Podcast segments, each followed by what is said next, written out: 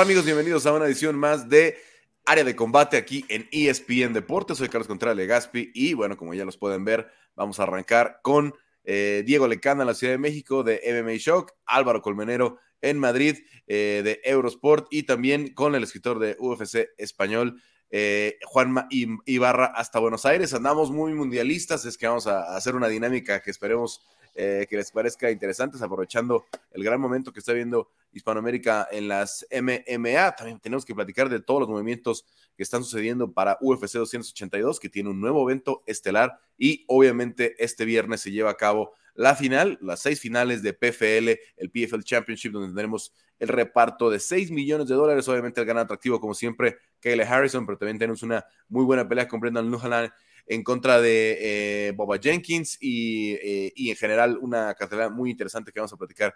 Así es que, bueno, me arranco, me arranco con ustedes. Eh, vamos a darle rápidamente porque todos andamos muy mundialistas. espero que hayan hecho la tarea. Diego va a representar a México, Juanma Argentina, que está un poco alicaída. Álvaro, que está muy de buenas con, con España y a mí me tocó representar a Ecuador, no tenemos un eh, representante ecuatoriano, ya tendremos algunos, tenemos algunas opciones para invitarlos pronto, sobre todo para hablar de, Chito Vera en el futuro, pero bueno, a ver, eh, vamos a arrancar eh, con explicarles la dinámica. Primero, vamos a hacer la selección, obviamente el MMA no es un, deporte de grupo, no es un deporte de, conjunto, pero al menos en los mundiales juveniles, en los mundiales de la, de la IMAB y todo esto ya estamos viendo las selecciones. Es que si hoy pudiéramos hacer una selección profesional de peleadores de MMA, con cinco peleadores, ¿cómo lo compondríamos? A ver, eh, ¿con quién arranco? ¿Con quién arranco? Eh, veo más animado a, Álvaro, que está contento por el 7-0 de España. A ver, a ver, Álvaro, em, ¿quién es, eh, ¿cuáles son las cinco divisiones en las que España está más fuerte? ¿Quién sería tu selección? Bueno, ¿qué tal? Muy buenas amigos de Área de Combate. ¿Qué tal, Juanma, Diego, Carlos? Bueno, pues a ver, yo he hecho una selección bastante, digamos, lógica o coherente en función de lo que tenemos representantes en el exterior internacionalmente. Hay alguna división que me voy a dejar y que considero que también pueden ser futuros UFCs, pero ahora realmente lo tenía bastante fácil. Tenemos solo tres españoles en UFC, con lo cual esas tres divisiones van a ser mis elegidas, y luego tenemos otros dos fuera que ahora mismo explicaré. Entonces, voy de menos a más, ¿vale?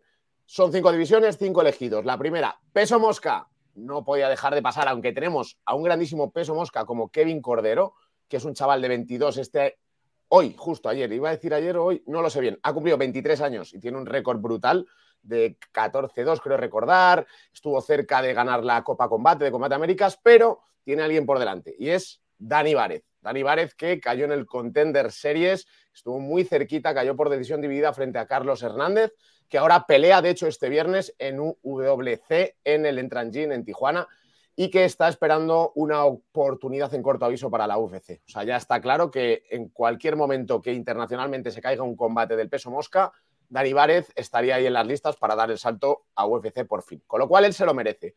Pasamos de categoría. Siguiente. Nos vamos al peso gallo. Y en el peso gallo, y precisamente hoy vamos a hablar de PFL, tenemos a Cebenzuy Riz. Es un luchador canario le apodan el Niño Roca, tiene un récord de 11 victorias, 3 derrotas, debutó el pasado agosto en PFL y ya se ha anunciado que el próximo año va a disputar los campeonatos por los cuales o el torneo por el cual se juega el millón de dólares. Es un peleador muy duro, muy fuerte, muy trabajado. De hecho, ayer hablaba con Enrique Maringuasay y me decía, es que es puro trabajo este chico y aparte tiene talento. Y hay que tenerle muy en cuenta.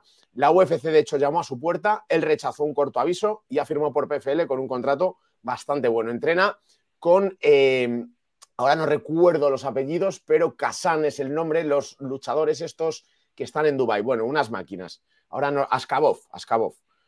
Total, eh, es un pelador que sería carne de UFC, pero que está en PFL, en el peso gallo. Luego subimos, ascendemos al peso pluma, obviamente es impensable que no pudiera elegir otro. Ilia Topuria, estrella emergente de la UFC que pelea contra Bryce Mitchell en el peso pluma, tenía que elegirle a él, un peleador súper completo, carismático, con madera de estrella y que, bueno, si gana a Bryce Mitchell entrará en el top 10 y ya empezaremos a pensar en grandísimas peleas. Esta ya lo es, pero ya nos eh, empezaríamos a pensar aquí en España en, un posible campeón ¿no? dentro de la UFC. Y aunque hay que ir poco a poco, creo que Ilia Topuria tiene talento suficiente como para que confiemos en él. Siguiente categoría, también peso ligero, una por encima, Joel Álvarez. Me tengo que quedar con Joel el Fenómeno Álvarez. También tenemos a Enrique Marín Wasabi, que es una auténtica máquina, uno de los pioneros aquí en España, pero el momento en el que está ahora mismo, Joel Álvarez sin duda que está rondando el top 15 y que peleará seguro en el primer trimestre de 2023, le tengo que elegir con un 4-2 en UFC. Su última derrota fue contra Arman Sarukian y en su debut con Damiris Maguló, pero es que son dos auténticas bestias y claro, contra esa gente pues está permitido perder, pero es una máquina. Y luego estaba mucho pensando si el peso welter, donde hemos tenido pues algún peleador bueno, el peso medio, donde podríamos haber tenido en Oxolves, pero al final me he decantado por la quinta división peso pesado. Juan Espino creo que se lo merece por toda la trayectoria que tiene. Es cierto que acaba de relevar en un periódico español, eh, acaba de decir que tiene que volverse a operar, pero que quiere eh, completar las tres peleas que le quedan de contrato. Es una leyenda de la lucha, de todo tipo de luchas, senegalesa, leonesa, y ganó el TUF, está dentro de UFC todavía, y así que a sus 42 años hay que elegirle a él también como seleccionado. Bueno, muy buena selección, muy lógica ya como decías, y tenemos ahí además variedad, eh, prospectos como Cordero y Vares, eh, y eh, obviamente también incluso gente de PFL. yo le pondría competencia ahí, o, pondría de, reemplazo si no, este, si no está Juan Espino listo, porque las lesiones lo han afectado mucho. Mandamos a Chris Barnett con la bandera de, España, ¿no? Ahí, o, a Echer de Sousa, o Echer de Sousa que compite en Suecia. Echa Sosa compite, compite este sábado contra el primo de, de Hansa Chimaev, de hecho, sí, sí. Ah, con razón hacen de así goles. Con esa selección. bueno, pues ahí está, ahí está sólida la, selección eh, española. Em, a ver, nos decías, entonces vamos a recapitular los. los bueno, ahorita al final recapitulamos los cinco. Em, vámonos con Diego, eh, Diego, México. quién ponemos en la selección mexicana?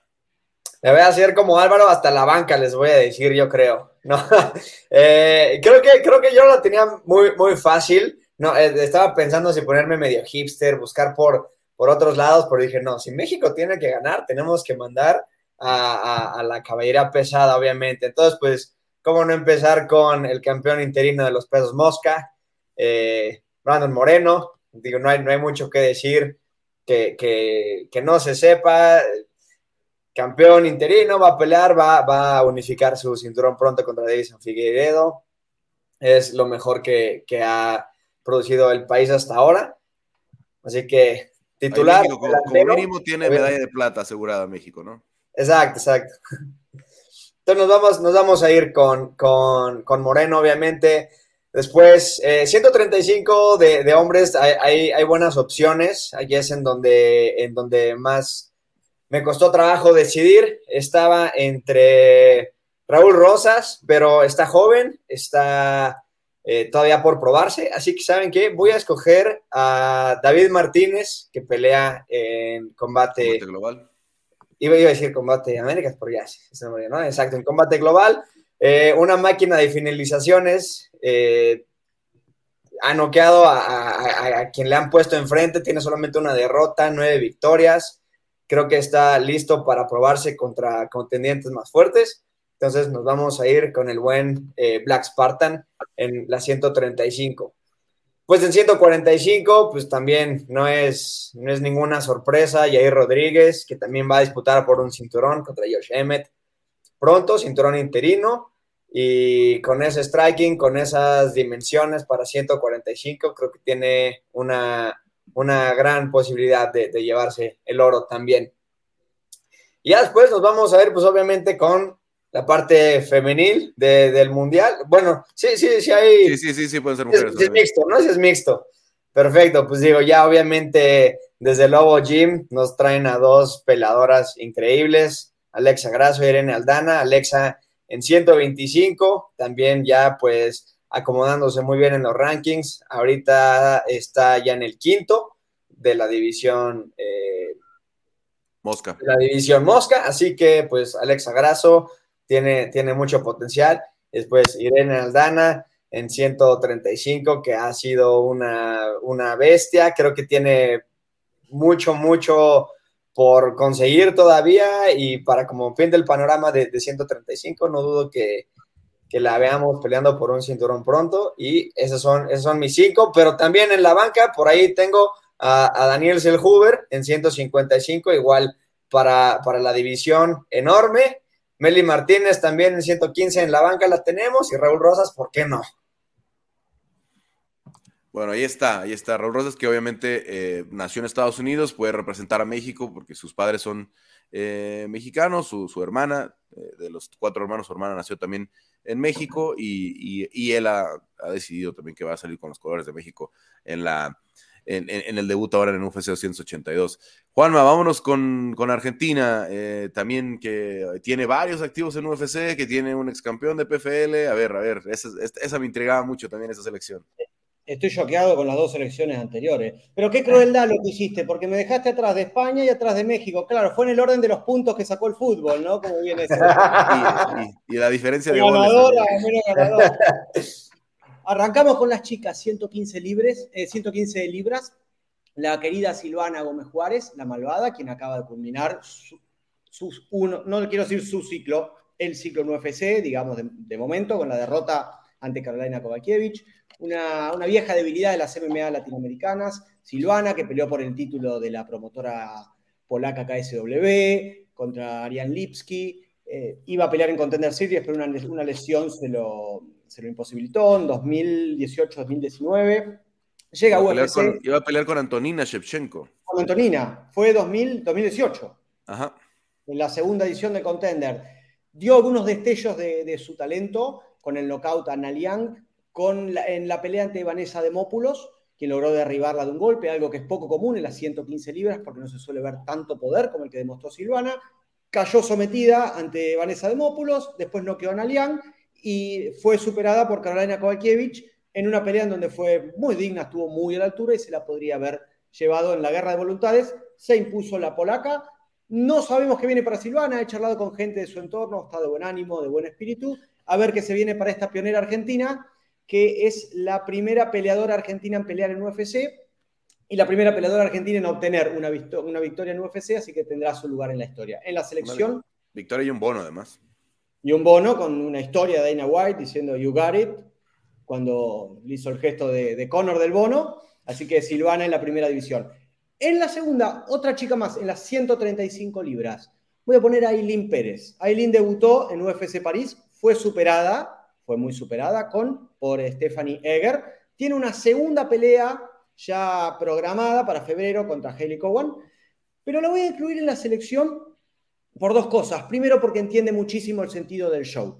Entiende muchísimo la lista de pro wrestling que tiene UFC, en la cual necesita generar clics y llamar la atención.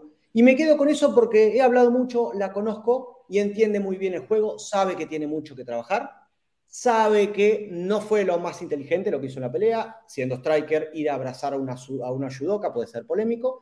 Ella está totalmente al tanto y cuando se apaga la cámara es una persona muy inteligente. Apuesto por su inteligencia, por su juventud, tiene 28 años, está ganando roce de a poco, ha peleado con, eh, con peleadoras como Tamires Vidal, que debutó con un triunfo en UFC. Y por esta vertiente del show, espectáculo, en la cual los, los latinos, salvo Ilia y salvo Brandon, parece que no le damos tanta importancia. Y es igual de importante porque acá no alcanza con el doble leg y con el 1-2 para ganar popularidad. Es un juego en donde se necesitan distintas facetas y Aileen entiende bien la del show, así que vamos a apostar por su juventud. Tercera división, chicos, las 135 libras de UFC, con el pionero del programa de desarrollo, eh, Guido Canetti, un histórico de Argentina, integrante de... Ya se está quedando fuera alguien importante, ¿eh? ya, ya ahorita ya está, esta, esta lista que tienes ya me, ya me está... Eh, no voy a recibir un regalo de Navidad a fin de año, me estoy ganando un par de... No sé quién sea el que dejaste fuera, pero, pero ya alguien está quedando... El papel de seleccionador es muy difícil. la Juan Maneta, la Juan Maneta ya está generando polémica. Eh, Guido Canetti, las 135 libras, chicos, más que nada por, eh, por ser un ejemplo de lucha, ha luchado contra Usada, luchó contra, llegó a UFC a los 34 años, ahora está viviendo una primavera con dos triunfos por finalización en el primer round, a Chris Moutinho y a Randy Costa. Un ejemplo para las MMA argentinas, un ejemplo porque hace los campamentos en Buenos Aires, Guido, ahora. Ni siquiera lo hace con el Team Alpha Male o con Greg Jackson Lo hace con el Centro de Alto Rendimiento en Buenos Aires. Es un camino a seguir para muchos chicos. Es un peleador divertido con su forma de ser, con sus particularidades. No le importa nada, él nunca tiene que hacer, dice lo que se le viene a la lengua. Lo queremos por eso, Guido a la selección. Las últimas dos, chicos, 155 libras. Ahí se va respondiendo lo que me decía Carlos que dejé alguien afuera. Esteban Ribovix, el gringuito, lo conozco de, chico. Ha, sorteado eh, eh, situaciones de su vida personal muy, muy importantes, muy serias, como la, pérdida del padre, lo crió la madre y amigas de la madre. Eh, esto que vimos en el Contender Series del, local, del knockout a Thomas Paul, acá chicos en, el circuito regional de Buenos Aires y del interior los vemos de hace dos o tres años. Tiene cemento en las manos el chico. Por ahora, en Argentina, los chicos que despegan son los que aquí arrasan. Este Vitan es uno de los chicos que arrasan ha hecho un sacrificio enorme. No quiero arrogarme los sacrificios de los artistas marciales mixtos con la bandera argentina, todos sacrifican algo. Pero aquí los chicos piden un préstamo para ir a México o a Estados Unidos, tienen un tema enorme con la visa. Este chico ha pedido plata prestada para estar en Sanford entrenando, se merece el lugar en el que está, pega muy fuerte, está trabajando la lucha con Henry Huff, va, a la, al Mundial en las 155 libras, invicto 11-0. Puede ser que en febrero o marzo tengamos noticias. Después vamos a adelantar un poquito, vamos a ampliar un poco más. Y lo último, el padrino de las artes marciales mixtas argentinas, el peleador más exitoso en la historia de Argentina en UFC, Santiago Poncinibio, en las 170 libras. Ha llegado a los 10 triunfos como profesional, uno de los abanderados de que UFC desembarque en Buenos Aires, una puerta abierta para todos los latinos, muy querido en la empresa que en UFC 282, si Dios quiere, porque acá nunca se sabe con esto, va, a pelear contra Robbie Lawler en las 170 libras. Y antes de que Carlos se empiece a relamer y sonría, en el banquillo, un gran amigo de todos, me dolió dejarlo, de hecho me habrá dedicado un insulto, Marcelito Rojo, listo para saltar a la banca y darle un show. Bueno, no, y no me refería a uno, ¿eh? porque hay varios todavía que. Eh, Pepe, Laureano, este, obviamente Emiliano Sordi. Argentina tiene tiene bastante ahí eh, todavía eh, talento para, escoger, bastante profundidad. Bueno, eh, yo cierro, les decía, me tocó Ecuador, porque tenemos dos mexicanos en, el panel, y además Ecuador es creo que la potencia que no esperábamos, ¿no? Creo que hace cinco años no hubiéramos pensado que iba a haber una, un, equipo o para armar un equipo ecuatoriano con tanto talento, con tanto futuro y, hoy la verdad es que es sorpresivo. Voy a, voy a arrancar, ¿no? Este, con eh, el, más claro, ¿no? que está cerca de pelear por el campeonato, Marlon Chito Vera, ¿no? Marlon Chito Vera, que qué más decir, el, rey de las finalizaciones de las 135 eh, libras, 20 victorias ya como eh, profesional, un recorrido que fue muy complicado, que fue largo desde el programa de desarrollo, de los más jóvenes del programa de desarrollo, ahí junto con Brandon Moreno y ahí Rodríguez, y que curiosamente están ahí hoy los tres, ¿no? En, el top 5 de sus, divisiones, y no solo en el top 5, ¿no? Los dos primeros peleando por el título y, Chito a unos meses de que, de que pelee, ¿no? Ya no sabemos si va a ser con una victoria más o con, con una decisión de que se ajusten las cosas y, él termine siendo el, el, retador, ¿no? Así es que eh, en las 135 libras tiene que ser eh, Chito Vera. Me paso a las 170 libras, donde obviamente tiene que ser Michael Morales, eh, invicto 14-0, ya una llegada espectacular al, al UFC, tiene combate ahora en el, en el mes de, eh, de, diciembre, finales, en última cartelera del año, en, la del 17 de diciembre. Y bueno, pues tres victorias en el octágono, una en, en Contender Series ante Nicolai Berendikov, luego a Trevin Giles y Adam Fugit. Así es que eh, ahora eh, con otro peleador de origen de una república exsoviética como Rinat Fekerennikov, eh, Nido, ya lo, ya, ya lo este, perfeccionaré, perfeccionaré, para la semana de la pelea. Em, Michael Morales eh, como el segundo. Luego, a partir de ahí, ¿no? Me viene, obviamente, también una muy clara por la representación, como platicábamos del caso de Raúl Rosas, Carla Esparza, ¿no? Que acaba de ver la pelea del campeonato, la primera campeona en las 115 libras, eh, la ex campeona en este momento, pero que acaba de, ser, eh, de recuperar el cinturón en este mismo año no hay mucho más eh, que decir. Gran luchadora, eh, campeona de Invicta, dos veces campeona de UFC, campeona de The Ultimate Fighter, eh, de, las, de, las, de, las, mejores 115 en la historia del, MMA. Y los otros dos, obviamente, serán, serán prospectos. Me, me, costaba un poquito de trabajo por ahí decidir. Voy a quedarme con los dos que ya vimos en contender, aunque desafortunadamente no, no pudimos este, ver, ver, ver victorias de su parte. Primero, Freddy Emiliano Linares, eh, que eh, es campeón en México en la promotora Budo.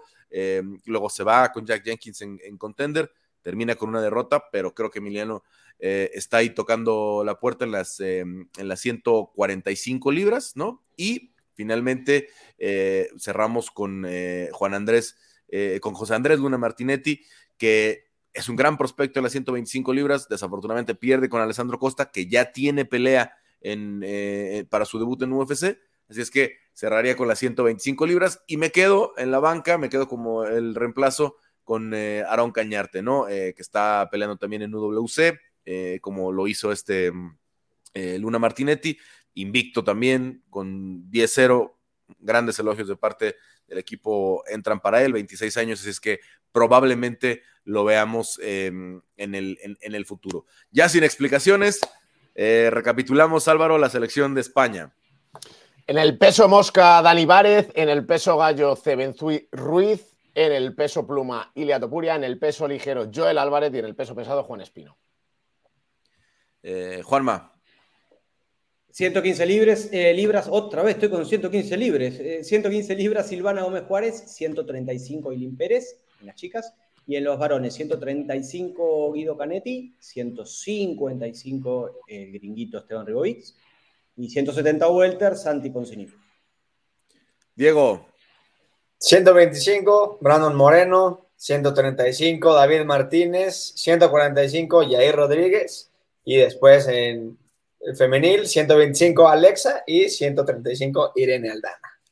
Bueno, y vámonos con Ecuador, 125 eh, eh, Andrés Luna Martinetti, 135 Chito Vera, 145 Freddy Emiliano Linares, 170 eh, Michael Morales y 115 femenil obviamente Carla Esparza. Así nuestras selecciones, cuatro selecciones mundialistas eh, que están jugando eh, allá en Qatar y cuatro de los países con más, eh, con los conglomerados más grandes de, peleadores ahora en las grandes ligas, ¿no?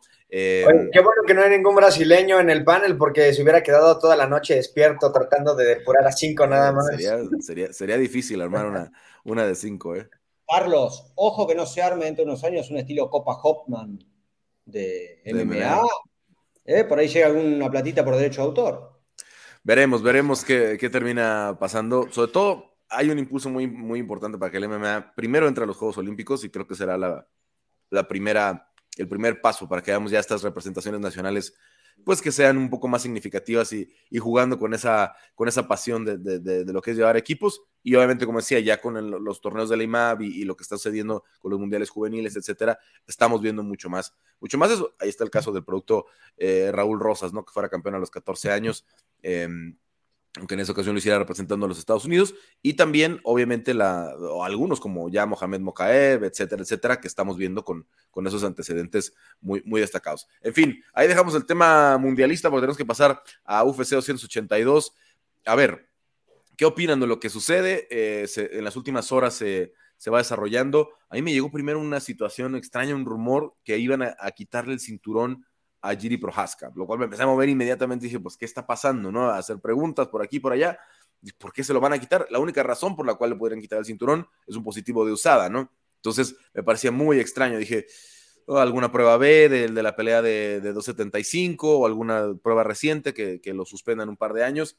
Resulta que no es así. Resulta que el jueves pasado, eh, luchando en el Extreme Couture, tiene una lesión en el hombro, eh, Giri Prohaska curiosamente en el mismo campamento donde ya llegó eh, Magomed Ankalaev, que es el nuevo estelar en contra de Jan Blakovic, el ex campeón de las 205 libras, disputan un cinturón vacante porque Glover Teixeira dice, yo necesito más tiempo para Magomed, si me aviento con Jan Blakovic porque ya lo conozco, eh, si quieren para 282, pero si quieren que sea con Magomed, vámonos a Brasil.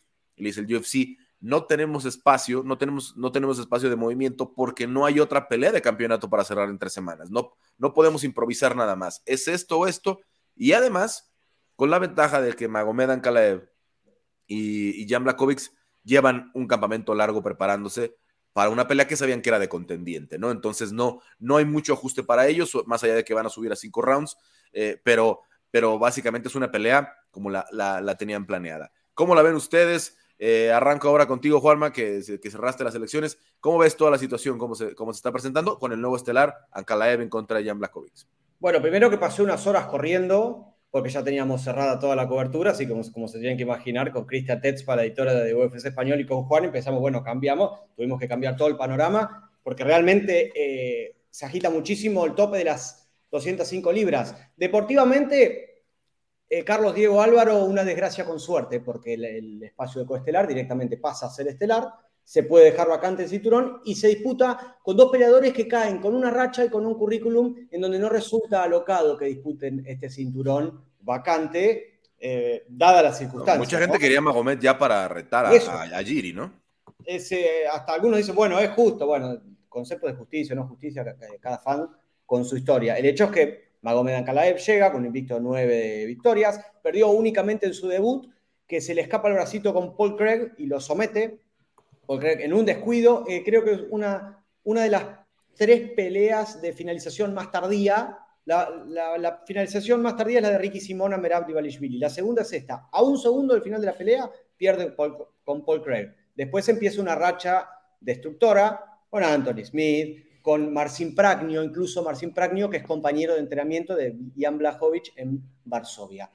Ankalaev llega muy bien con esa pierna izquierda destructora que tiene, ese ground and pound en donde no se arrodilla y pega desde arriba. Y Jan Blachowicz, que después de caer en, su primera defensa ante Glover Teixeira, se recupera con un triunfo no muy claro ante Alexander Rakic, porque Alexander se lesiona la rodilla, pero en se el gana. Año de las lesiones, en el año de las lesiones. Oh, en peleas de contendiente, además. Exacto.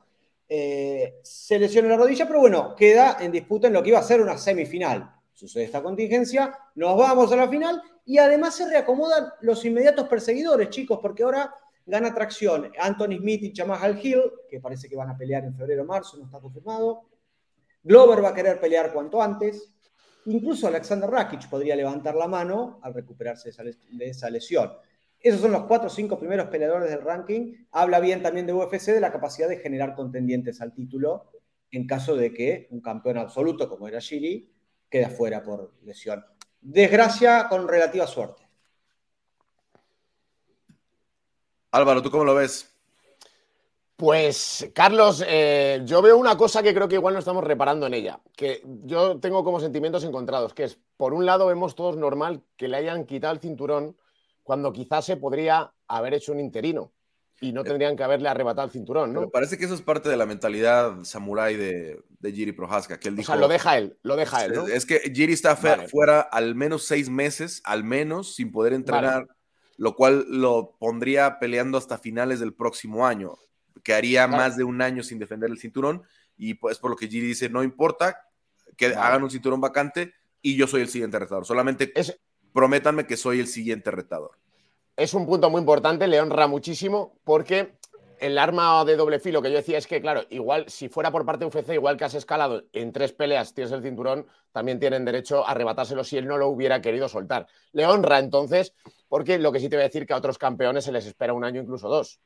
Pongo el ejemplo de Francis Engano. Se le crean los interinos que haga falta, pero de momento lo estaban respetando. Con lo cual, si se lo hubieran arrebatado, me sentiría mal por él. Si es algo suyo propio, lo veo como muy samurái, como bien apuntas, muy honorable y ole por él y a seguir dándole juego a la, división. Pero claro, llega a este punto, el clarísimo perdedor es Glover Teixeira, porque está haciendo un campamento brutal, porque es muy mayor, las cosas como son. Es un desgaste brutal llegar a, la recta final ya de un training camp de este nivel y claro, quedas a la cola, pero, pero bastante. O sea, quiero decir, porque si todo coincide en que gana, por ejemplo, me alimento, Ankaraev, que yo creo que, es lo que va a pasar. Si gana él, Giri se recupera o tarda en defenderlo, Giri se recupera, ya no va a tener chance de nuevo Glover Teixeira. Entonces, de tener un chance directo, una oportunidad directa, vas a quedar relegado a una cuarta posición, por decirlo así. Con lo cual, creo que el gran perdedor, por supuesto, es Giri Prochaska, que se puede fastidiar parte de la carrera. E incluso habrá que ver cómo vuelve, porque dicen, y eso sí que os lo quería preguntar, si vosotros estáis mejores informados, porque decía Dana White que es como la, lesión más catastrófica que ha visto en la historia del UFC en, un hombro. Yo querría saber qué, ha pasado ahí. Pero en cualquier caso, lo que digo, después de la lesión, el que pierde es Glover Teixeira, así que me da rabia por él. Estuve hace poquito charlando con Fernelli, feliz, y estaban súper motivados, lo tenían muy claro. Creo que se les cae abajo un trabajo muy largo, la verdad. Sí, sí, Fernelli, que le tocó hacer el camp de, Alex Pereira, eh, de Dominic Reyes, de Glover Teixeira y, que ahora están preparados para eso. Yo no estaré tan alarmado. Obviamente ya cada día, cada mes eh, eh, le va a pesar a Glover Teixeira, ¿no? pero creo que pudiera ser abril-mayo para él, ¿no? Porque Giri está fuera al menos hasta esas fechas sin poder entrenar, ¿no? Entonces, yo creo que el orden sería ganador de esta pelea va contra Glover y ya después viene la, pelea con, con Giri Prohaska. Pero obviamente no sabemos qué puede pasar, ¿no? Las lesiones llegan, las, este tipo de situaciones suceden. Entonces, vamos a ver cómo se, cómo se da. Eh, Diego, ¿quién terminó ganando? ¿Quién terminó perdiendo? ¿Cómo viste esta situación? Creo que los únicos que ganan en realidad son eh, Giri y este. Perdón, son, son Jan Blackowicz y y Magomed Kalaev al, conseguir una pelea estelar, una pelea por el cinturón vacante. Fuera de eso, eh, los fans perdemos una pelea muy buena, perdemos un campeón muy interesante que luego era comparado con un Tony Ferguson de las 205 libras. Eh, la cartelera misma pierde, pierde mucho peso, no, como dices, no había otra pelea de cinturón. Y, y viendo la cartelera, es buena para quienes sabemos del MMA, pero no tiene muchos nombres muy pesados. Entonces creo que también la cartelera misma sufre al perder esa pelea. Y, bueno, creo que Glover Teixeira lo entiendo. No sé si sea lo más inteligente que haya podido hacer. Como dices, quién sabe cuándo pueda volver a tener una pelea por el cinturón. No, no creo que la tenga. Eh, por la edad, por, por, el mismo mérito. De hecho, esta revancha, a, ojos de muchos, yo incluido, no era, no, no, no, no, no, tenía que suceder. Obviamente fue una pelea muy buena la primera, pero había sido finalizado, no era un campeón que había sido dominante, entonces eh, eh, no era una pelea que yo quisiera volver a ver. Yo creo que a la UFC tampoco le interesa ver a Glover Teixeira peleando por el cinturón si no es contra Giri, donde ya sabemos que van a dar una buena pelea lo entiendo, entiendo que quiera cuidar las peleas que le quedan, que quiera cuidar eh, su posición por el cinturón, pero tampoco puede decir que se siente faltado el respeto, porque eh, eh, era obvio que la UFC quería salvar la pelea por el campeonato, bueno, que, le querían dar una pelea por el campeonato en esa fecha, porque las otras fechas, como dices Carlos, ya las tenían acomodadas y, y le estaban dando su lugar. Al final del día lo ofrecieron quien tendría que haber sido el siguiente contendiente y pues él decide no tomarla y, pues no está para pedir favores, no es el campeón, no, no, hay, mucho interés, entonces no se iba a acomodar la UFC a, las necesidades de Glover. Entonces creo que Glover es, quien pierde mucho, se queda un poco, pues sí, cuidado lo, que, lo que quiere, pero en una, posición muy difícil de, obtener lo que necesita. Entonces, pues creo que Va a ser una buena pelea por el cinturón. No sé qué tanto vaya a afectar el pago por evento, por ejemplo. Creo que no, tienen tanto star power todavía. Magomed Kalaev es, es, es, conocido, pero no tiene un, nombre importante todavía. Y Jan, aunque es ex campeón, pues lo, conocemos los, los, fans acérrimos del deporte, ¿no? Fuera, fuera de nosotros, no, no tiene un, star power fuerte para cerrar el, el último pago por evento del año.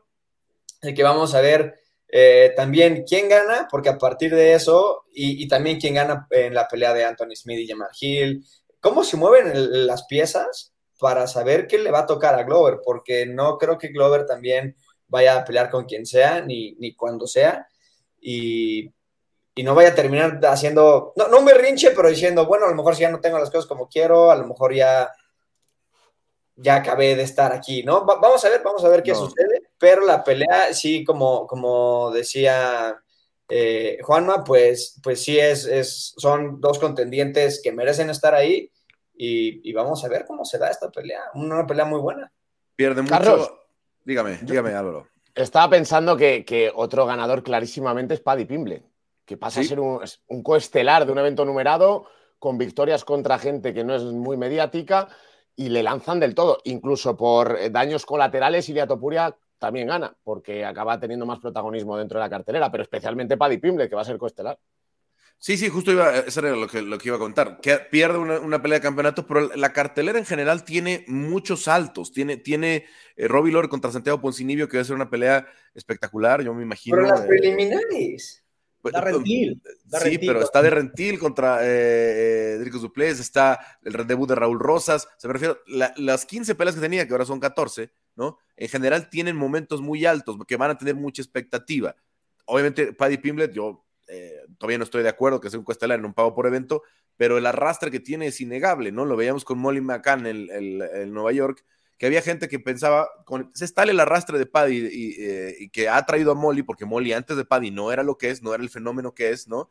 Eh, no, no, no, no traía esos, a esa cantidad de fans, pero llega Paddy, su compañero y amigo y compadre, y que están todo el tiempo juntos, y, la, ha arrastrado a un nivel de popularidad que había gente que pensaba que lo podía ganar Erin Blanchfield cuando parecía que era muy claro que Erin Blanchfield tiene un grappling tan salvaje, tan brutal, que no había forma que saliera de esa pelea Molly McCann. Ahora pudieras poner a, Paddy Pimblet contra Charles Oliveira, contra Islam Makhachev, y la gente pensaría que podía ganarles, ¿no? Solamente por el arrastre de, popularidad que tiene eh, Paddy Pimblet, ¿no? Que yo creo que todavía está muy lejos de, eso, ¿no? No sé si en un año, en un año y medio pudiera estar para el nivel de campeonato, pero hoy no, hoy claramente no ha enfrentado ese tipo de, de, competencia. Entonces, vamos a tener un peleador súper popular eh, en Inglaterra y en Estados Unidos, ¿no? Vamos a tener un peleador súper popular en España y en Georgia, como es eh, Ilia Topuria. Otro peleador súper popular en, Estados Unidos, como es Bryce Mitchell, porque lo quieren mucho los, los fans estadounidenses a, Bryce. Tenemos a Raúl Rosas, que va a traer,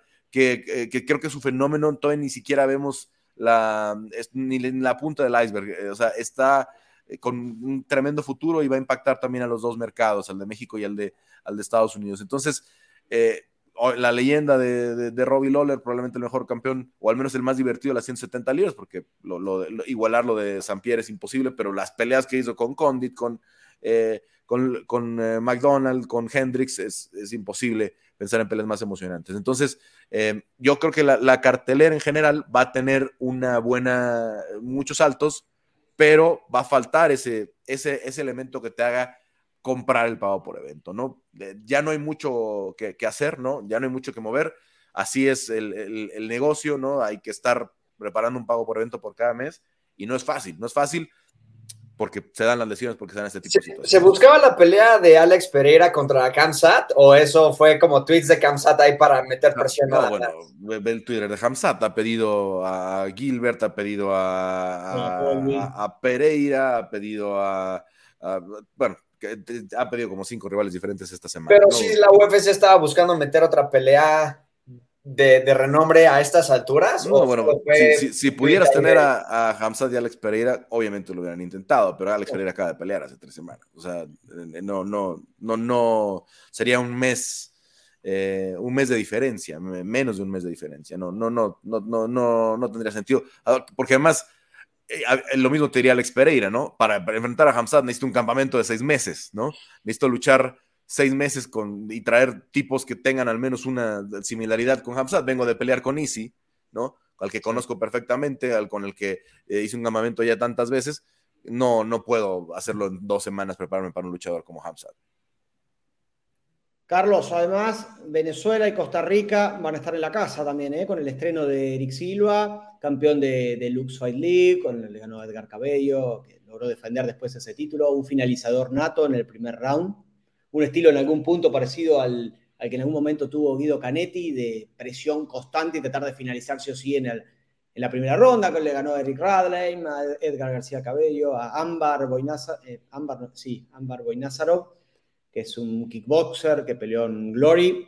Si bien hubo una diferencia de peso, lo finalizó en el primer round en Contender Series. Ya estuvo haciendo la, preparación eh, en el gimnasio de, donde entrena Mike Davis en Orlando y eh, tenemos que ver si se concreta la pelea de Cameron Simon en UFC 282. De concretarse, podemos armar de, hablar de la Armada Sudafricana con Dreykus Duplessis, de chicos que pelearon en EFC, también va a pelear Dalcha Lunchambula.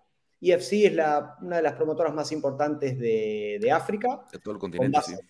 Sí, con base en Pretoria. Estos chicos entrenan en un equipo que se llama CTI en, Pretoria y entrenan muy bien, son muy buenos kickboxers, tienen muchos seguidores. Darko Duplessis también fue campeón de KSW en Polonia. Así que podemos hablar de la segunda oleada de peleadores sudafricanos también después de los pioneros de Ruan Potts, de Garrett McLellan, que fue quien peleó con Paulo Costa, de, después Oluwale Bambose y ahora estos chicos nuevos, todos sub 30 que pelean muy bien. Bueno, eh, dejamos 2.82, ya tendremos obviamente la semana de la, de la, pelea para hacer un análisis muy, muy profundo en un par de, en un par de días. Eh, unos cuantos días ya, porque esto está ya a la vuelta de la esquina. A ver, eh, viernes, PFL, eh, obviamente todo gira en torno a la promoción, todo gira en torno de Kyla Harrison. Kyla Harrison, que cierra la trilogía con, con, Larisa Pacheco, que probablemente sea la última vez que la veamos en el, prácticamente es la última vez que la veremos en el formato de torneo, está haciendo toda la temporada con esta brasileña que por cierto llega al UFC después de vencer a Irene Aldana en una de que fue las mejores peleas del año en, en Jungle Fight. Eh, jovencita a los 18 años, eh, la firman, eh, termina debutando creo, que a los 19, pero que pasó por rivales durísimas en, un periodo muy corto en UFC, a los 20 años sale y ahora a los 28 años está preparando la pelea de su vida, ¿no? Hace muchos ajustes, Larisa tiene que apostar por un knockout, tiene que apostar por poder finalizar a, a Harrison, que tendrá que evitarlo, pero ya se fueron a la distancia, ya, ya, ya se fueron hasta la decisión. Cal ha sido muy dominante, obviamente, pero también este año ya, ya le han encontrado un poco más la forma de sobrevivir, no todas, ¿no? Entonces, eh, es la gran prueba para el nombre de Kyla Harrison. Es la, única que tiene algo que perder este, este viernes, es, es Kyla, porque si gana, se, sigue catapultando, seguirán hablando de super peleas. Si un día va a un gran nombre como el de Cyborg a PFL, si un día va eh, o ya viene a otra promoción, como puede ser con, con Amanda Nunes en, UFC, pero todo eso depende de lo que pueda hacer esta noche, más allá del millón de dólares del campeonato. ¿Cómo ven esta trilogía eh, entre Kyla Harrison y, Larissa Pacheco? A mí me encanta, Carlos, ya este año la, va a ser la cuarta pelea de Larissa y viene con una racha de cinco... Cinco knockouts.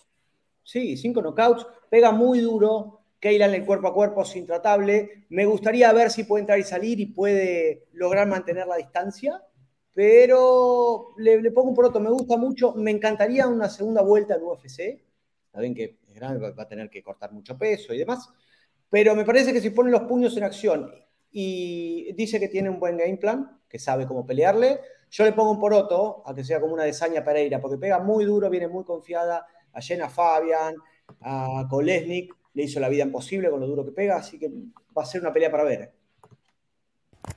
Álvaro, bueno, pelea, pelea complicada, la verdad, para pronosticar, pero creo que me voy a ir un poquito con, con Kyla Harrison. Bien es cierto que Larisa Pacheco es una bestia, como estáis comentando, de sus 18 victorias, 17 han sido finalizando. No es algo que sea muy típico de ver en, en las categorías femeninas o femeniles, con lo cual creo que es una peleadora que le puede meter en aprietos, pero que tiene que confiar más, como dice Juanma, en el largo alcance, en la pegada en un 1-2, en una entrada y salida porque en el cuerpo a cuerpo creo que no tiene mucho que hacer. Kyla también evolucionó mucho con el striking y tiene capacidad de KO. Entonces, eh, creo que tendría que ser un error de Kyla lo que la llevara a hacer eh, una, pues un estropicio, ¿no? La que lo que le llevara a perder la pelea, sino de lo contrario, creo que Kyla Harrison es favorita, que estaría ya siendo, bueno, pues una peleadora mm, superestrella, ya lo es prácticamente, ¿no? Pero, pero ya entraríamos a hablar en lo que decís, en, los cruces de promotoras, en superpeleas, en Amanda Nunes y compañía.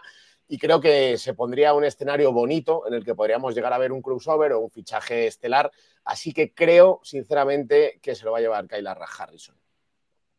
Muy favorita en la línea de apuestas otra vez, casi un 6 a 1, ¿no? A mí me parece eh, desproporcionado, pero obviamente lo antecedente, el 15-0, ¿no? lo que hemos visto con Harrison en PFL, habla de eso. Diego. Sí, creo que aquí, como decían, mucho peso sobre los hombros de, de Kyla, sobre todo para lo que le puede venir después de esta pelea, eh, de las puertas que se pueden abrir, dependiendo mucho de su, de su desempeño. Si va otra vez y, no logra finalizar y tiene una pelea en donde no, no resalta mucho, o a lo mejor no tiene, si no es una pelea emocionante, si no finaliza, vamos a poder seguir escuchando cosas de, ay, sí, Kyla Harrison, que, se vaya a otras promotoras, pero a ninguna promotora le va a emocionar llevarse a una peleadora que que, no ha demostrado ese nivel, bueno, más bien, e, e, e, esa capacidad de finalizar, pero a los altos niveles, y que además podría venir a, agüitarles el, show, ¿no? la UFC, si le hacen otra propuesta, que ahora se acepte y, y ya no con tanto hype y finaliza alguien que no se esperaba.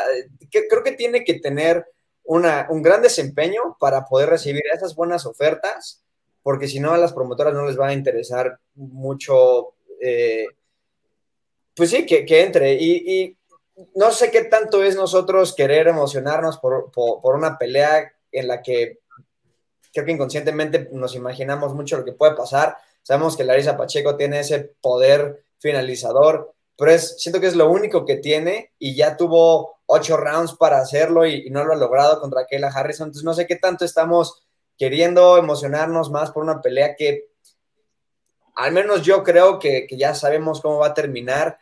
Me, gustaría ver a una Kayla Harrison con más grand and pound, con, con, más...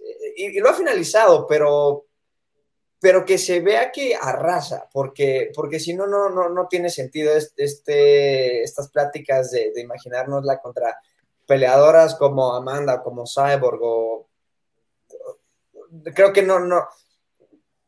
El récord ahorita de 15-0 que tiene es un poco inflado, yo lo voy a decir. Me parece que ha enfrentado a peleadoras que no están al nivel que ella tiene por su puro judo y por su puro juego de piso. Entonces, eh, tiene que salir a, destrozar para, para, elevar su nombre, porque si no sigue siendo esta, este ir y venir de, ay, nos la imaginamos contra peleadoras, pero al final del día ni siquiera sabemos bien en dónde está porque no, no tiene el récord para demostrarlo y, creo que es mucho peso sobre ella. Y, y Larissa Pacheco, por, por otro lado, pues va a llegar más hambrienta que nunca, con, como dice, con esta racha de cinco victorias, enamorada de su poder. Y puede venir también a, agüitarles la, fiesta, bueno, no a PFL, porque les da igual quién gana, yo creo que no sé qué tanto saben beneficiado de Kala Harrison. No, no, no, no les da igual.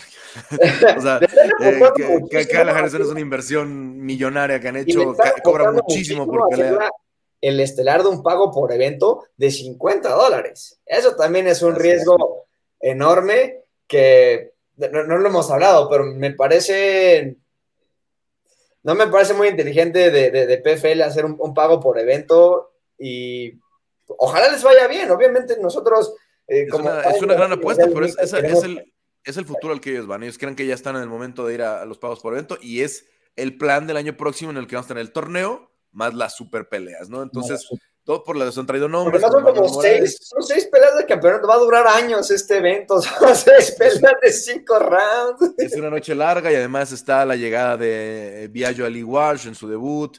Eh, está eh, eh, obviamente el debut de Marlon Moraes en contra de Shimon Moraes. Está Aspen Lav, que, que debuta con Julia Bod. Olivier Ovin Messier. Que, bueno, eso, es dentro de las peleas de campeonato. Porque eso les quería preguntar. Escojan solo una, porque ya vamos un poquito largos. ¿Qué otra de las peleas de campeonato les interesa? Bubba Jenkins.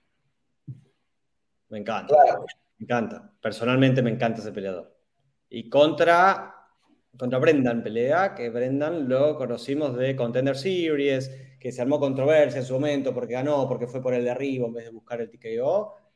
Me encanta el juego de Buba, me encantan los derribos que tiene, yo voy a estar atento a esa pelea. Me encanta, y quiero verlo en UFC, me fascina Buba Jenkins. Va a estar bravo.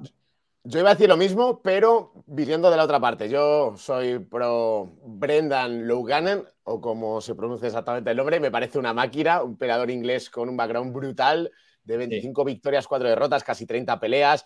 Ha pasado por el Contender Series ganando a Vilalgio, ha pasado por el eh, TUF, si no recuerdo mal, ha pasado por UFC, ha pasado por ACB, la promotora dura rusa, y ahora en PFL, pues haciendo peleas muy duras, con buen cardio, inteligente, explosivo, súper fuerte para la división. Me encanta este peleador, entonces me quedo con este combate, la verdad, pero más por la parte europea. Yo, por mi parte, eh, tengo ganas de ver la pelea de Jeremy Stevens, pero me, da más curiosidad ver cómo regresa eh, Marlon Moraes después de este retiro que parecía definitivo y, no pasan creo que ni dos, tres meses de que se retira y regresa. Me gusta más esta pelea que la de Shane Burgos, la verdad, porque era una pelea muy peligrosa para Marlon. Bueno, me parece... tampoco, es poca cosa Shemo Moraes. ¿eh? Sí, no, no, no, pero, me, pero me, me, parece un poco mejor. Vamos a ver en 145 cómo aguanta el mentón de Marlon Moraes, que ya ha sido finalizado demasiadas veces. Eso es preocupante, pero si no corta tanto peso en 135 y, y, le va a dar chance a 145, vamos a ver cómo está, cómo está mentalmente, cómo está eh, su mandíbula, para ver si, si nos emociona verlo a futuro o si es de estos operadores que que vamos a seguir viendo ser noqueados y que solamente nos van a romper el corazón porque, porque son peleadores que nos dieron buenas peleas, que, tienen buena, buen carisma. Entonces, eh, e, esa tengo muchas ganas de verla, pero con, con, mis reservas, la verdad. Bueno, yo me quedo con la pelea del campeonato de, peso completo. La verdad, a mí me encanta ante ya. El peso completo en, PFL es bien divertido. ¿eh? La verdad que hay unos tipos que son como trenes que van adelante a tratar de noquear todo el tiempo y ante Deli ya es uno de ellos. Eh, y enfrenta a Mateus Sheffel, con el que ya peleó al principio de la temporada, eh, pero Mateus luego sorprendió, venció a Bruno Capelozza, que era el campeón del año pasado, eh, venció a Juan Adams, que obviamente venía con la cartelera que era ex UFC y tenía mucho, mucho que esperar. Así es que esta de peso completo creo que alguien va a caer. Creo que alguien va a caer y temprano, porque, porque puede ser una pelea intensa. Sheffield con pasado en Contender Series también. También, también que, pasó por ahí. Bueno, hasta ahí lo, de esta semana, eh, PFL esta, esta noche y eh, obviamente vamos a ver qué sucede en el camino, eh, qué, otras peleas se ajustan para UFC 282, ojalá que no sean muchas, porque siempre, siempre nos termina pasando esto y más que vienen ya las navidades y todo el mundo está viendo cómo entra, cómo sale de, las carteleras. En fin, gracias Diego, gracias Álvaro, gracias Juanma por el análisis esta semana. Muchas gracias. Nos vemos la próxima. A los tres, un abrazo fuerte. Un abrazo, amigos. Bueno, y vamos a pedirle a Damián Delgado, nuestro productor, que ya nos traiga a Quique Rodríguez, eh, que lleva aquí eh, rato esperando. Muchas gracias, Quique, por la paciencia. Nos alargamos con, el tema, sobre todo con el asunto del Mundial, estaba interesante. Eh, ¿Cómo estás, Quique? ¿Cómo está la semana, más allá de lo que se está trabajando? Que ahorita te quiero preguntar algunas de esas. ¿Cómo ves la semana? ¿Cómo estás, Carlos? Saludos a todos los amigos de Área Combate. Estuvo bueno el debate mundialista, la verdad.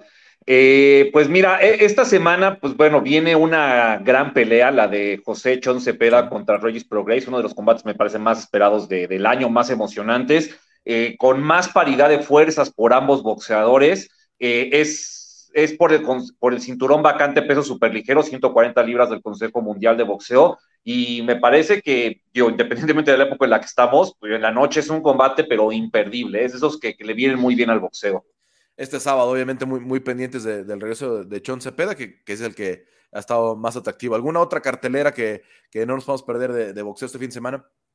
Eh, bueno, eh, este, el regreso de Dillian White, eh, pues es un boxeador de peso completo. Me parece que, pues que si gana, que es, me parece lo, que, lo que sucederá pues por ahí lo tendremos nueva cuenta, pues merodeando oportunidades eliminatorias, peleas de campeonato, ¿no? Y sabemos que, la categoría de los pesos completos, pues siempre es, siempre es atractivo ver qué, peleadores están ahí contendiendo por un cinturón o con, o con posibilidades de una eliminatoria al menos. No, ya hay buena mezcla, hay buena mezcla hoy, ¿no? Con, con Wilder, Ruiz, eh, Ortiz, este, Chisora, Fury, ¿no? Hay, eh, obviamente, este, JD, o sea, hay muchos, hay muchas, este, eh, hay muchas este, opciones en este momento que independientemente de, cómo le fue a Dillian White con, eh, con Tyson Fury, eh, como, como bien mencionas, ¿no? Hay nombres por ahí que con los que me parece podría competir bastante bien. Oye, eh, Carlos, y también antes de, no, no, quiero dejar pasar, previo a Chun Cepeda contra Race Pro Grace, está la pelea entre Yocasta Valle y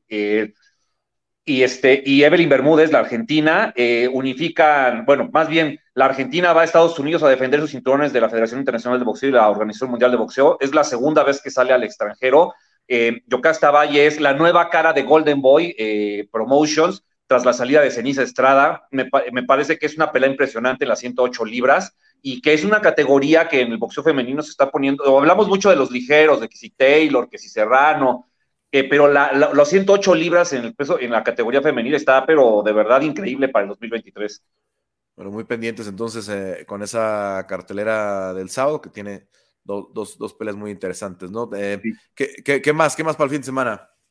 bueno, creo que, creo que son en general las, peleas más importantes. Creo que la, cartelera de, que presenta Mark Nation, como con la estelar de Cepeda contra Progress, tiene como coestelares interesantes, peleas de 6, 8 rounds, buenos boxeadores eh, prospectos, pero bueno, me parece que esas dos peleas son las más interesantes del fin de semana. Vámonos entonces al chisme. ¿Qué está pasando con Yerbonta? ¿Qué está pasando con todo lo que están poniendo en Twitter? ¿Qué pasa con, con Ryan García? Eh, pues ¿Qué semanitas tenemos luego en, las redes sociales, no? No, no, no, se ponen pero, pero increíbles, ¿no? Y todo el chisme de, de Shakur Stevenson con el Camarón Cepeda y el Pitbull Cruz. Eh, creo que eh, en el caso de Yerbonta y Ryan García, bueno, pues básicamente están anunciando que van a pelear en el 2023. Se habla, se habla como fecha tentativa el 15 de abril. previo a eso, los dos boxeadores van a hacer una pelea, pues le llaman de tune-up, como para, para mantenerse activos. Pero Yerbonta Davis, eh, Carlos, escogió a Héctor el Androide García, que no es para nada un flan, ¿eh? me parece que es un rival bastante serio. O sea, es muy favorito el norteamericano, va a ganar el norteamericano, pero si se trata de agarrar una pelea como para mantenerse nada más trabajando previo al combate Ryan García, pues, pues se fue por el camino difícil, Yerbonta, ¿eh? Así es. Eh, y, García ya anunció rival para, para este tune-up o todavía no? Todavía no. Se habla de un eh, filipino llamado Mercito Gesta pero que también es un, es un buen boxeador, me parece. Eh, creo que tanto Yerbota como Ryan, si, si toman, bueno, con estas dos peleas, son claros favoritos, pero, pero bueno, es, de Ryan García. Se habla, se habla que pelearía dos semanas después que Yerbonta, por ahí el 27, me parece, si, si mal no recuerdo, de, de enero. Si ganan los dos, eh, te mencionaba 15 de abril, ya tendríamos esta fecha. Ya los dos la anunciaron, dicen que hay contratos firmados, o sea, la verdad es que a diferencia de otras ocasiones, parece que aquí sí va la cosa en serio, ¿eh? Bueno, qué riesgoso, qué riesgoso, pero pasa en el boxeo, ¿no? Pasa en el boxeo que van, a, van anticipando eh, peleas, pase lo que, lo que pase, porque obviamente, como dices, pues las sorpresas se pueden dar en el, en, el, en el ring y no le voy a pasar a, a, a, Yerbonta, ¿no? Pero obviamente es la pelea que todo el mundo quiere ver, ya se tardó, creo, en suceder, ojalá que el mes de abril sea el momento y que, bueno, pues los dos se dejen de hablar en redes sociales, los dos dejen de, intercambiar mensajes y ya los vemos en el ring porque es lo que, es lo que queremos, ¿no? Por favor, y, creo que es una pelea, Carlos, eh, ya viéndola como en, un contexto general, que le viene muy bien al boxeo. Podemos debatir si son los mejores boxeadores o no de la categoría, o de la categoría, ya olvídate de, algo más. Eh, creo que al final de cuentas son dos boxeadores muy mediáticos, dos boxeadores que llaman mucho la atención, que tienen muchos seguidores en redes sociales y que una pelea sí le viene muy bien al deporte, que dos boxeadores de dos promotoras o dos compañías muy distintas, digamos con intereses pues encontrados, cada una viendo por su, por su negocio, por sus intereses, que acepten que ellos dos que pujaron muy fuerte para acceder a la pelea, creo que esas cosas que le vienen muy bien al boxeo, en la que al final de cuentas todo mundo gana, eh, sea cual sea el resultado deportivo, le viene muy bien al boxeo y me parece que es un ejemplo que deberán de seguir otros boxeadores y otras promotoras. Bueno, vamos a ver si, si logran al final, porque eh, ahí sí, si pasa, será lo bueno. Una pelea de box, Carlos, no es segura hasta que termina. Bueno, hablando de los, de los dimes y diretes, ¿no? Ya vayamos a, ya mencionamos esta, esta respuesta que le hace el Pitbull Cruz a Shakur, ¿no? A ver, ¿tiene Pitbull el estilo para no, para no caer otra vez en la red de, Shakur, del, del, inalcanzable, del, del elusivo Shakur Stevenson? Eh, yo no, para nada. No, no, no. O sea, creo que el estilo del Pitbull eh, se le puede acomodar muy bien a Shakur Stevenson. Creo que la diferencia, o sea, el, grado de, optimismo que yo le podría dar al Pitbull Cruz es que a diferencia de los rivales que tuvo Shakur Stevenson, eh, Oscar Valdés o Robson Conceição, me parece que ninguno es tan intenso y con, la fortaleza que tiene el Pitbull eh, para quizás poder recortarle la distancia. Creo que aparte de la estatura del Pitbull, pues es un punto a su favor. Y me parece que por ahí, híjole, yo le vería alguna posibilidad muy remota al mexicano, pero me parece que Shakur Stevenson, con el boxeo que tiene, bueno, pues, puede darse un festín ante Isaac Cruz. Sí, sí, digo, la verdad es que obviamente nos emociona mucho la pelea, la posibilidad de que sea Isaac el, rival de Shakur. Eh, porque ha demostrado eh, que, es lo que le gusta al, fan de México, ¿no? Eh, un tipo entrón, fajador, que va enfrente, que tiene pegada, ¿no? Eh, pero la verdad es que a Shakur pues, no le importa el espectáculo, ¿no? Shakur no, no, está ahí para, para, agradar menos al fan mexicano, ¿no? Él está ahí para, para ganar los rounds, para ir punteando, para sacar eh, las peleas y nos lo ha demostrado, ¿no? Que no, no, tiene empacho en hacerlo así. Entonces, desafortunadamente, eh, creo que es una pelea que va a ser mediática, que va, va, va a llamar mucho la atención a nivel promocional, pero que difícilmente va a tener el resultado que nos gustaría que tuvieras, o al menos ni siquiera el resultado, ¿no? Que tuviera ese, esos momentos, ¿no? De, de intercambio, esos momentos. De competencia, sí. que, que, que, nos gustaría, porque la, la, diversidad de estilos que es, que es, tan, que es tan, tan marcada. Pero en fin, esa, ¿tenemos alguna posibilidad de primer semestre el año próximo? ¿Cómo la ves? Eh, eh, personalmente, Carlos, no es una pelea que creo que se vaya a hacer. Eh, está, están por un lado Top Rank, por otro lado está Premier Boxing, y me parece que ya con esas dos promotoras, con, la, con, las, con, las posibilidades de negociar, pues no, no, no, no se va a hacer. Ya Bob Arum dijo que, pues, que, ni, que ni se emocionen. Bueno, se ve, se, se, se ve, complicado por ahí siempre este, este tema de promocional. Hay algunas que son más afines, otras que es más, más fácil, y depende de cómo intervengan también los, los, los organismos en ese sentido. Bueno, eh, finalmente de las preguntas de la semana, porque decíamos el tune-up de Canelo. ¿Cuál puede ser el tune-up de Canelo para el mes de mayo? Pues, ah, Carlos, qué, eh, bueno que lo mencionas. Eh, se supone que el tune-up está, es pelea este fin de semana, o John Ryder o Zach Parker, dos boxeadores que, que, pues, que son justo, me parecen perfectos para que el Canelo pelee en, marzo regresando, o mayo, perdón, regresando de su lesión. John Ryder es, es es un peleador de Eddie Hearn, de Matchroom, ya lo ha ofrecido en otras ocasiones, el Canelo creo que no lo ha aceptado.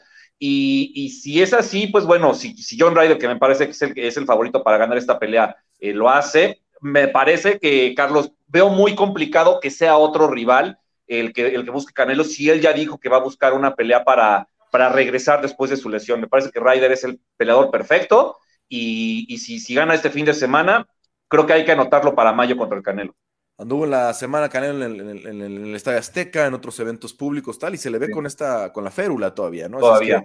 Eh, vamos a ver cómo se sigue dando la recuperación. Él piensa que va a estar para el mes de mayo. Muchas gracias, Kike. ¿Algo más? Pues no, Carlos, eh, sería todo. Eh, tengo un fin de semana de mucha actividad, mucho chisme, la verdad. Y, la verdad es que boxísticamente está bueno, ¿eh? Esta es Chon Cepeda contra Reyes Pro Grace, de verdad, no se la pierdan. Así es, así es. Eh, yo estoy viendo muchas promociones en la semana y, ya, ya, me emocionó ese combate con el sudo eh, Chon Cepeda. En fin, eh, Quique, pues muchas gracias. Te escuchamos en el estilista. Como siempre, gracias por el análisis del boxeo. No, muchas gracias a ti, Carlos. Un, abrazo y buena semana. También gracias a Damián Delgado, nuestro productor, por eh, el apoyo en esta semana. Yo soy Carlos Contreras Gaspi y los espero a la próxima en área de combate de ESPN Deportes.